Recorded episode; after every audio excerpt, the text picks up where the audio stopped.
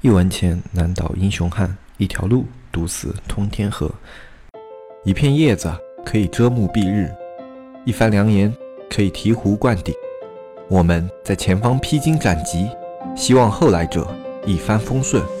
共享商业智慧，共享创业成功。欢迎收听本期纸木淘宝内训。大家好，欢迎收听本期不专业、不理性、不严肃的大型娱乐淘宝经验分享节目。我是忙得冒烟的黑泽。昨天呢，因为一些个人原因放了一期鸽子，然后今天就赶紧把这一期给补上。昨天跟大海老师也是聊得非常的久，他也吐槽了我很多做节目的方面。他说你这个人做节目实在太严肃了，一点都不调侃。啊，我说怎么会？我觉得我还挺幽默的。可能每个人笑点不一样吧。像大海老师就笑点太高了，然后他的生活一定。就会比我的无趣很多，对吧？嗯，当然，他也就我节目的内容也给出过很多的意见，因为其实不是大家做淘宝想的东西都是一样的。像我和大海老师，我们操盘的方式不一样，然后在思路上也就会有一些差异啊。这个东西呢，虽然不是说啊谁对谁错啊，只是说他的方法适合做哪种店铺，我的方法适合做哪种店铺，然后我们会就这两种方法去考虑哪一些方法是更加通用于。我们的整个听众的这样一个受众群体的啊，我们经常会考虑这样的事情嘛。然后昨天也就这些问题聊了很多啊，包括比如说一些在啊某些操作方面应该是加大力度还是缩小力度啊，持某些态度啊啊这些我们都讨论了非常的久，跟大海老师聊了一晚上，也是给了我非常多的启发。我相信我接下来节目会做的更加的有针对性。话不多说，我们来说今天我们这个节目，我们今天呢主要讲一下我们关于前一段时间推出。的一个云美工，我们整体下来的一个效果以及存在的问题，还有我们针对这个问题提出的一些解决方案，包括我们这一期会给大家提供一个渠道方面的支持，啊，这个渠道是你在做运营方面肯定会经常用上的一个渠道。云美工这一块呢，简单的跟大家做个汇报，整体我们第一期的云美工的合作周期呢，马上就要结束了，有许多表示满意的卖家朋友啊，表示我们这个云美工给他解决了很多痛点问题，也给他提。出了很多很中肯的建议，然后呢，还有一些朋友对我们整体业务存在的问题也提出了很中肯的一些意见。那好的部分我们就不自夸了，因为这个节目不是说要来王婆卖瓜的，我们主要来说一说我们第一个周期里面云美工存在的一个问题。一个反映的比较多的问题呢，是在就是跟美工的交流方面呢，有一些社区里面的卖家参加云美工呢，就跟我们反映这个交流信息不能很及时的反馈。啊，这是我们在第一次组建团队的时候一个小小的失误，因为呢，我们的美工他本身不是专业客服出身的，所以呢，他在交流方面是会显得比较被动的。他不像是那些啊专门去做商务啊或者做客服的这些人员，他们很主动的去跟你交流，他是会显得比较被动。他大部分的时间会比较专注于自己的一个美工工作啊，甚至有时候他觉得现在自己做的一个比较关键的时候，他会先不回你的消息，他会先把这一块做完，然后再。再去看你发过来的这个消息，美工的工作状态呢，一般是这个样子的。它其实跟创作比较类似，就好像写作啊、画画啊这种状态。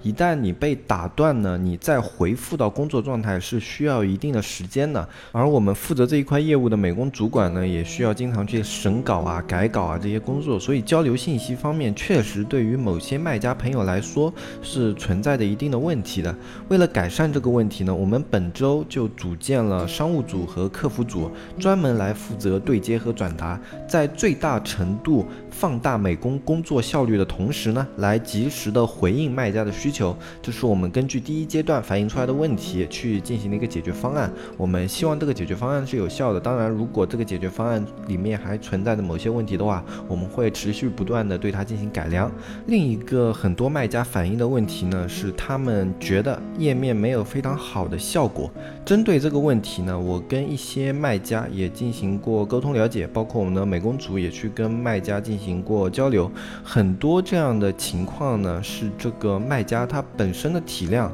还不是特别的大，比如说他这个店铺是刚开，或者说本来的话他们整体访客基数就只有一百来个这样的访客，这样的情况呢，其实很多时候是你整个运营基础还没有落实下去。我们前面的节目也说过，美工它在产品上的影响呢，最主要的是两点，一点是点击率，另外一点是转化率。但是这样的数据都是要要建立在一定的展现的基础上呢。如果你的美工它没有一定量的展现的支持，比如说根本就没有人看得到你的页面，或者说一天只有那么十几二十个人看到你的页面，那么在这种情况下呢，美工的作用它会变得非常的有限。至少在现在的淘宝环境，它还是这个样子的。将来可能运营会被弱化，美工会被强化，但是我们现在做淘宝还是要顺应现在的一个淘宝规则。还有一些卖家呢，他们的问题是这样的：就新详情上传上去了三天天或者一周，他们感觉整体的转化数据没有变化，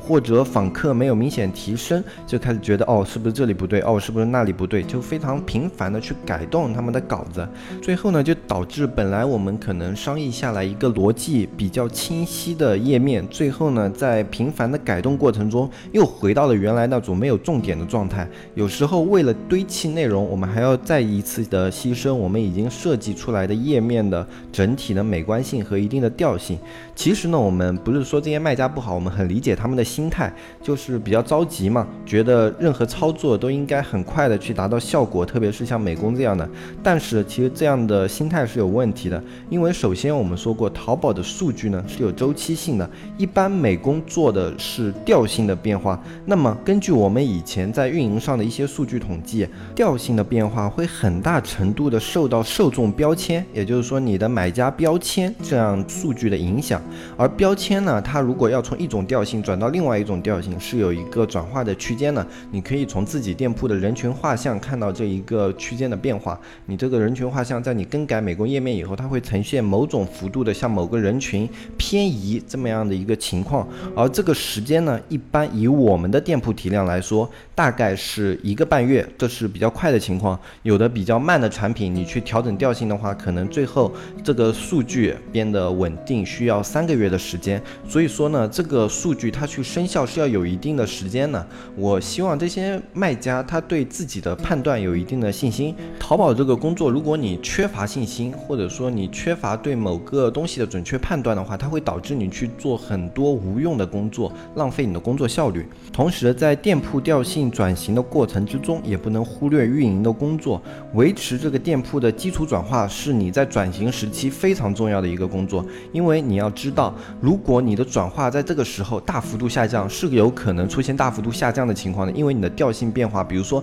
你的页面本来是顺应着二三十那样的人群需求去设计的，你现在改变了调性，你去顺应一个高客单，比如说七八十这样的人群，那你这个人群必定会有一个转化下降的过程，在这个过程中，如果你不去维持你的转化率，最后就会导致你这个产品可能在调性转化还没完成之前，它整个产品的生命周期就结束了。这样的情况会对你的店铺都有可能产生比较严重的影响。类似于像这样的问题呢，我们也都在合作的过程中跟卖家有过交流，也提出过一些比较深入的建议。不过在交流的过程中，我们也发现一个很普遍的问题，就是很多卖家，特别是刚刚进入淘宝的卖家，他们不知道从什么地方去获取这些做转化做。基础或者说直白点吧，就是刷单的这些渠道。我呢，因为是自己在刷单还比较盛行那个年代，就已经积累了一定的渠道，积累了一定的途径，所以我不存在这个问题。我就试着去搜了一下，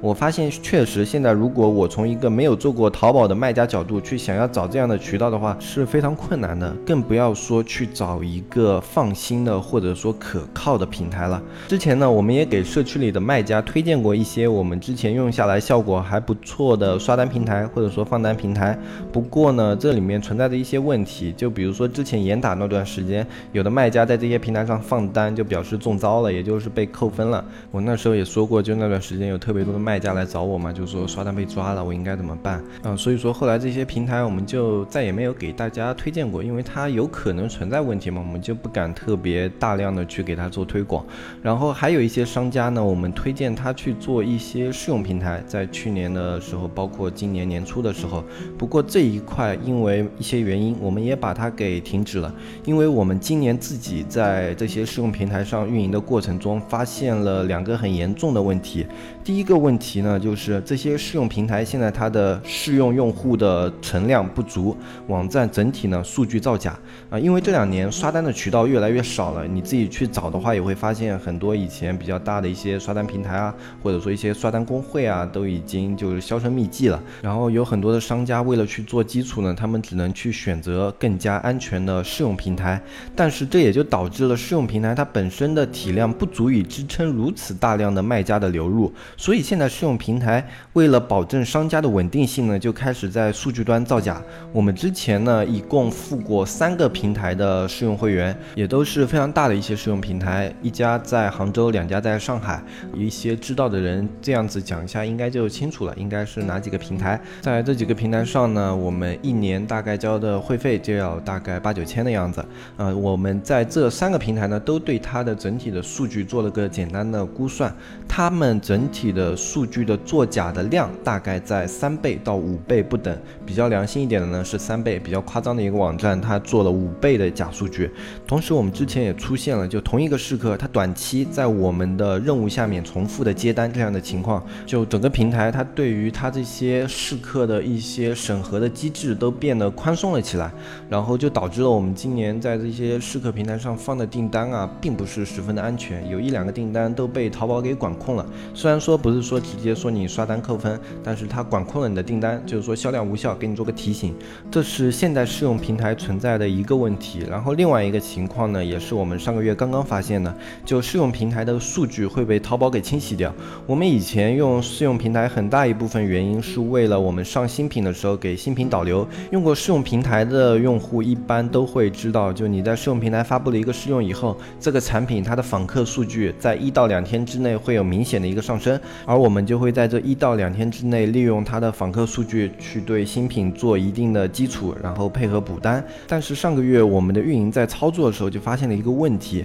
试用平台它给我们导流过来的访客数和加购数据。第二天全都被淘宝清洗了。就第一天的时候，运营它清晰的记得当天的访客数是两千八，然后第二天我们数据报表里面显示访客数据是两千五，然后当我们去查这三百个访客流失在哪里的时候，我们就发现那一个新品里面当天本来是有三百多访客的，但是第二天这个新品的三百多访客全都没有了，只剩下十几个访客，刚好就是这些试用平台他们之前给我们导流的访客啊、加购啊以及收藏啊这样的数据全都被淘。宝清洗掉了，这其实是淘宝的一个暗示。淘宝在之前的时候也做过这样的暗示，包括他们严打刷单的时候，给你一棒子提个醒。如果你投硬呢没有发现，那么下次再动手的时候，淘宝这个平台可能就对不起了。基于上面这两个原因呢，我们现在自己已经是全面停止对试客平台的使用了，而且我们现在也不再对就社区里面加进来的人推荐这些试用平台。但是呢，这一块又有很多卖家朋友，他们需要，就是他们找不到自己的渠道，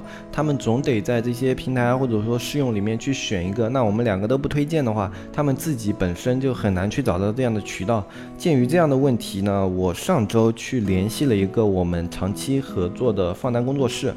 呃，这个工作室呢，跟外面的平台不太一样，他们是本身只承接几家店铺，几个比较大的店铺他们的单子的，他们的员工呢也就服务于这几家店。像这样的工作室其实是有很多的，一般体量比较大的店铺，他们都会有一到两个固定合作的工作室。像我之前去谈的这个工作室呢，它是跟大海老师有长期的业务合作。为什么一般大的店铺他们都会去选择工作室呢？最大的好处就是这些工作室他们承接的店铺量有限，不会像外面的平台一样，像平台里面他们的刷手他们是天南地北各种各样的店铺到处去刷的。一个大一点体量的平台，可能他们整个平台就要承接个几千个商家啊，一些小一点的平台，他们也有可能几百个、近千个这样的商家。在这样的一个环境下呢，他们的平台刷手资源其实是非常差的。虽然说他们的刷手可能也不会被查什么的，但是他们能带来的效果是会比这种工作室的刷手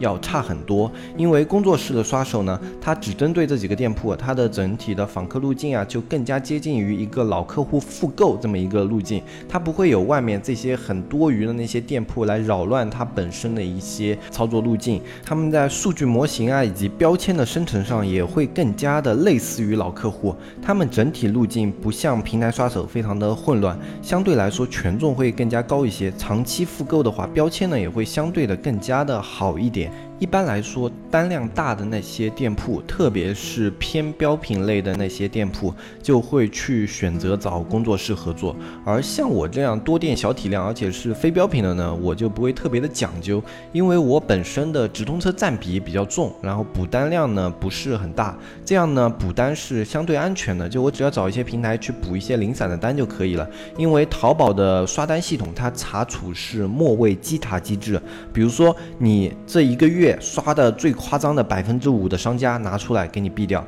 然后严打的时候嘛，可能抓个百分之十，这些商家拿出来给你毙掉。它的整体的一个筛查制度是这个样子的：只要你的真实的单量够大，基础单量够大的话，适当的去补单或者说去刷单，淘宝也是睁一只眼闭一只眼的。很多刷单的人觉得自己是因为姿势比较正确，所以淘宝查不到。其实这是因为淘宝的稽查系统也是有选择性的，他们。稽查主要是从两个点入手，第一个点是从买家端，也就是刷手端去排查这样的高风险账号。这样的高风险账号从买家端排查呢，它是通过你观察你买家的整体的购物路径，然后你整体的一个加购是否异常啊，你的访问行为是否符合一个正常人的购物行为，从各种各样的点去进行考量，然后包括你账号整体的安全性啊、实名制啊什么的，它都会进行一个考量，然后去判断你这个账号是不是一个高风险的刷单账号。如果你是一个刷的非常夸张的账号的话，他会从你这个账号这一个点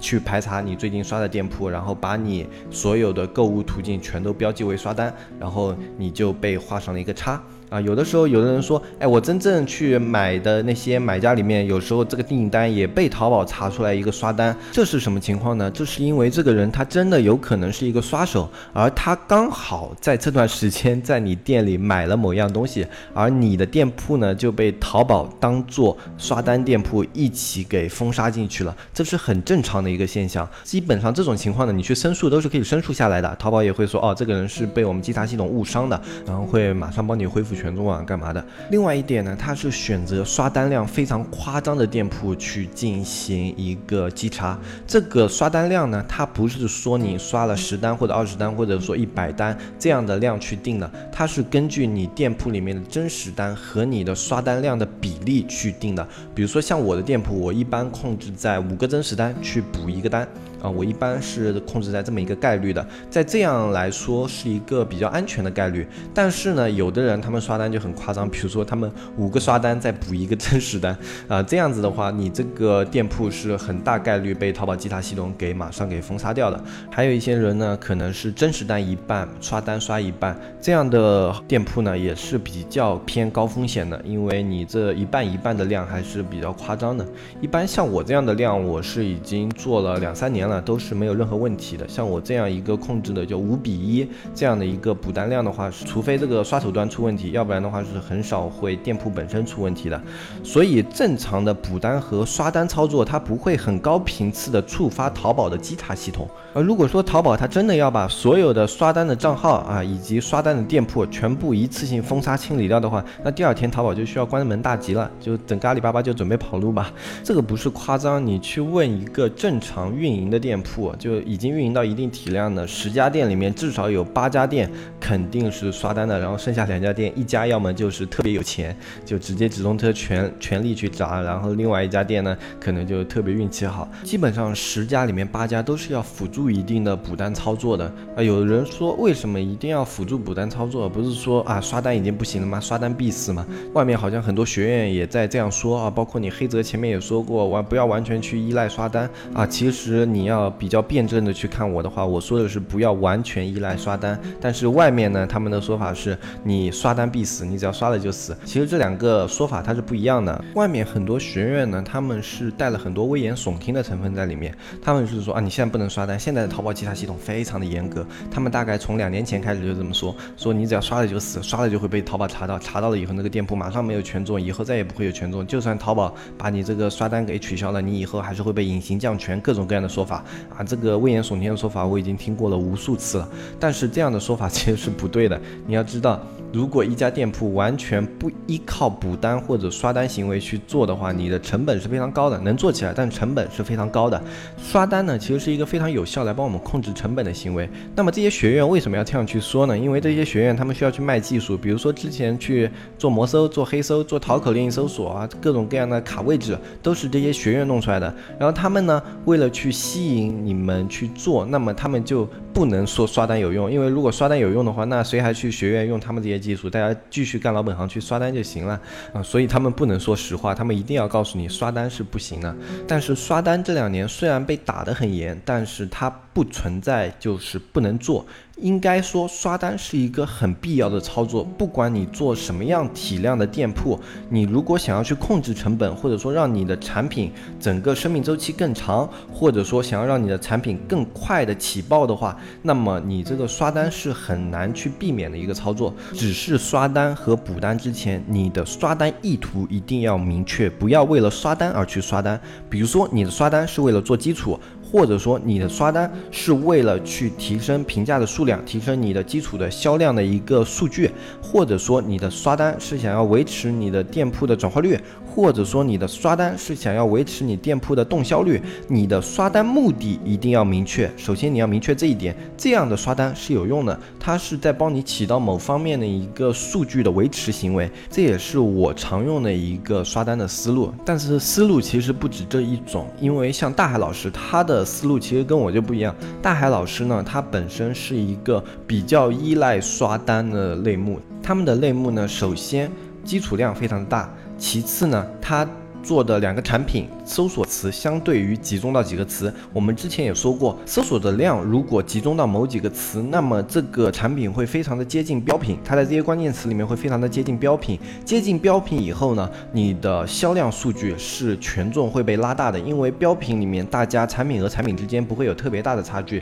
然后这时候能够决定你优势的一个是价格，另外一个就是销量。你的销量越高，别人越容易买单；你的价格越低，别人越容易买单。这就是在标标品以及类标。品类目，很多人依旧把刷单作为一个主要工作去进行操作的原因，因为在标品类目以及类标品类目，你们这些产品它的销量权重依旧占有比较高的比重。但是即便是这些类目，你也不能完全的去依靠刷单。我们来做个比方吧，就好像说相亲。如果说以前的时候，大家对于这些相亲方面没有什么要求啊，主要看一看这个小伙子是不是身体结实啊，身强力壮，然后可能就看这些点，他们就可以了啊。比如说你衣服一撩啊，六块腹肌啊，还行，那就感觉非常对眼，然后就看上了。然后现在呢，所有人都知道哦，六块腹肌的小伙子吃香，然后大家都练了六块腹肌，在大家都有六块腹肌的情况下呢，女方在挑选男方的时候，他们就会有了更多的要求，他们可能会看看。哎，你这个人眼睛好不好看啊？鼻子好不好看啊？五官端不端正啊？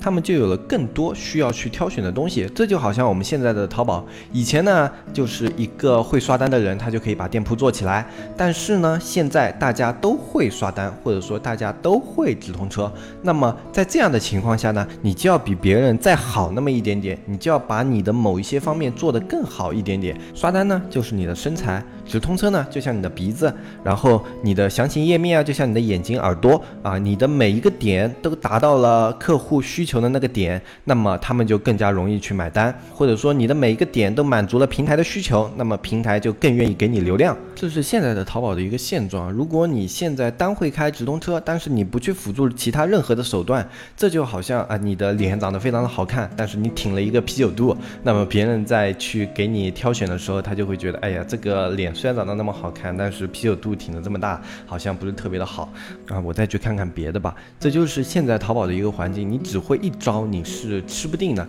你需要每一招不能达到完全优秀，但是你要达到及格，你至少每一点都要及格。如果你不及格的话，就会有一点的劣势，会显得特别的明显。这就好像我之前在说淘宝像一场考试的时候，有人作弊，有人不作弊，但是在大部分人都作弊的情况下，那些不作弊的就成了弱势群体。那么，如果你你现在在这样的环境下选择一个单都不刷，什么样的刷单操作都不去做，那么你就是淘宝这个环境下先天的弱势群体。不要过于去迷信外面说那些刷单必死的那些人，他们从一六年就开始说刷单必死，一六年还是有人刷单，而且把店铺做起来了。一七年有人说刷单必死，一七年还是有人刷单把店铺做起来了。一八年他们又在说刷单必死，那今年会不会有人刷单又把店铺做起来了？像我的话，我虽然不是完全依靠刷单，但是我的店铺是有刷单比重在里面的。而大海老师他的刷单比重就更高，对刷单的依赖性也更高。我们两家店铺都做起来了，所以说刷单必死根本就是一个伪命命题。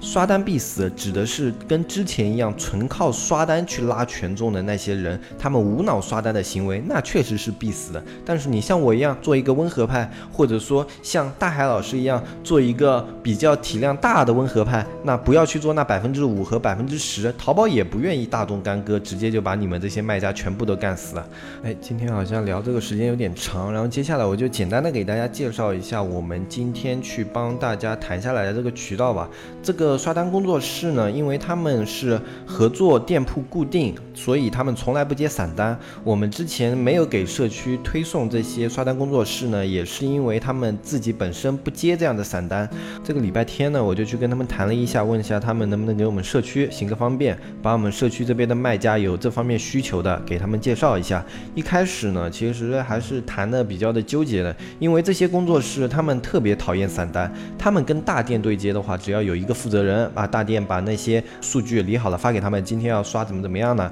然后他们只要负责人对接好了就可以开始弄了，弄好了以后再同样的一份东西，然后发给大店，整体的操作流程是非常简单清晰的。但是呢，接散单的话就要整理每个店的订单，对他们来说工作量也是非常的繁琐的。跟他们谈了非常的久，就啊，我们社区这里给他们做一个中间人，我们以十个卖家为一组，把他们绑在一起，他们的订单到达一个什么样的量，我。我们社区先整理好，然后社区整理好了以后，把需求发给他们，然后他们那边就跟接了一个大店一样的，这样继续去操作回来，然后我们反馈，反馈了以后，由我们社区这边跟每一位卖家去进行结算，就这样谈下来以后，他们答应先试一试，说先开放个一组试一下，看一下情况。如果他们觉得这样的工作量还行，交接起来也比较顺畅，不是特别繁琐的话，那以后社区这边的卖家，他们也可以开放一个专门的小组啊，作为渠道来给社区的卖家家提供服。服务这次的情况呢比较特殊，我也希望那些现在手头上已经有了稳定的刷单或者补单渠道的一些朋友呢，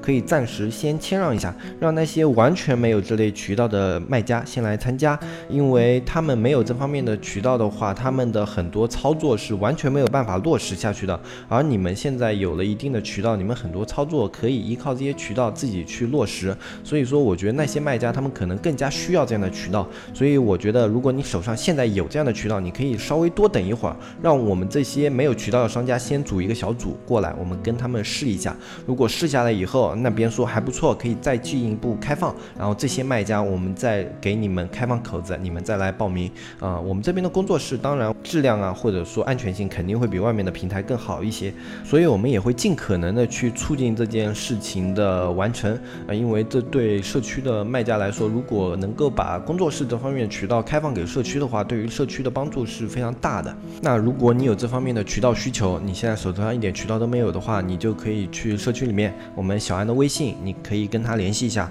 说你想要去接触一下我们这边这样的一个渠道，小安就会帮你去登记安排。然后等到十个人满了以后，我们就会通知你们说现在可以放单了，然后我们就会整体跟那边开始对接，整体的进行一个操作。如果快的话嘛，一天我们明天这样人满了以后，我们明天就可以开始尝试。如果尝试成功了，我们会尽快的把这个模式进一步推广下去，所以也希望大家能稍微积极点配合我们这次的活动，因为这一点，如果大家越早的过来跟我们做一个配合，我们越早的把这个小组给组起来的话，我们就能更快的去推进这个事情的进一步的开放，来帮更多的卖家朋友解决他们在这方面的渠道问题。就像我开篇语说的一样，一文钱难倒英雄汉，一条路堵死通天河。我觉得如果被刷单这个渠道给堵死在淘宝的大门外面的话，是一件非常可惜期的事情。因为这不是特别难的一件事，所以我们社区能给大家解决这个问题，我们就尽可能的去帮你们解决这个问题啊。那好，今天这一期节目呢，其实就针对于我们美工业务里面出现的问题做一个小结，同时去对这些问题做一个解决方案。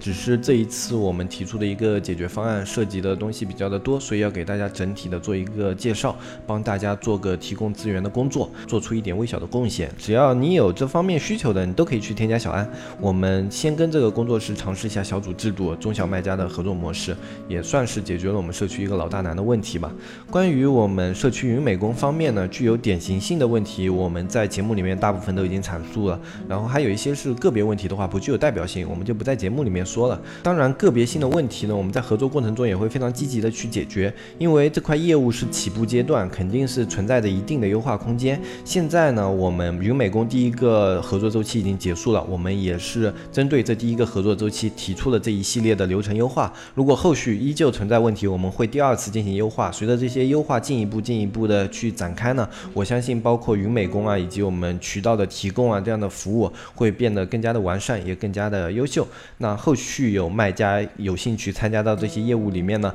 他们也可以更好的跟我们展开合作。我们云美工的案例呢，近期在做一个整理，我们可能会放到某个网站，或者说放到某个地方去给大家进行一个参考。到时候我们在节目里面会有通知，或者说小安的朋友圈到时候会有个通知。大家对云美工感兴趣的话，可以到时候关注一下。那好，今天这一期节目我们就说到这里，我是黑泽，我们下期再见，拜拜拜拜拜拜。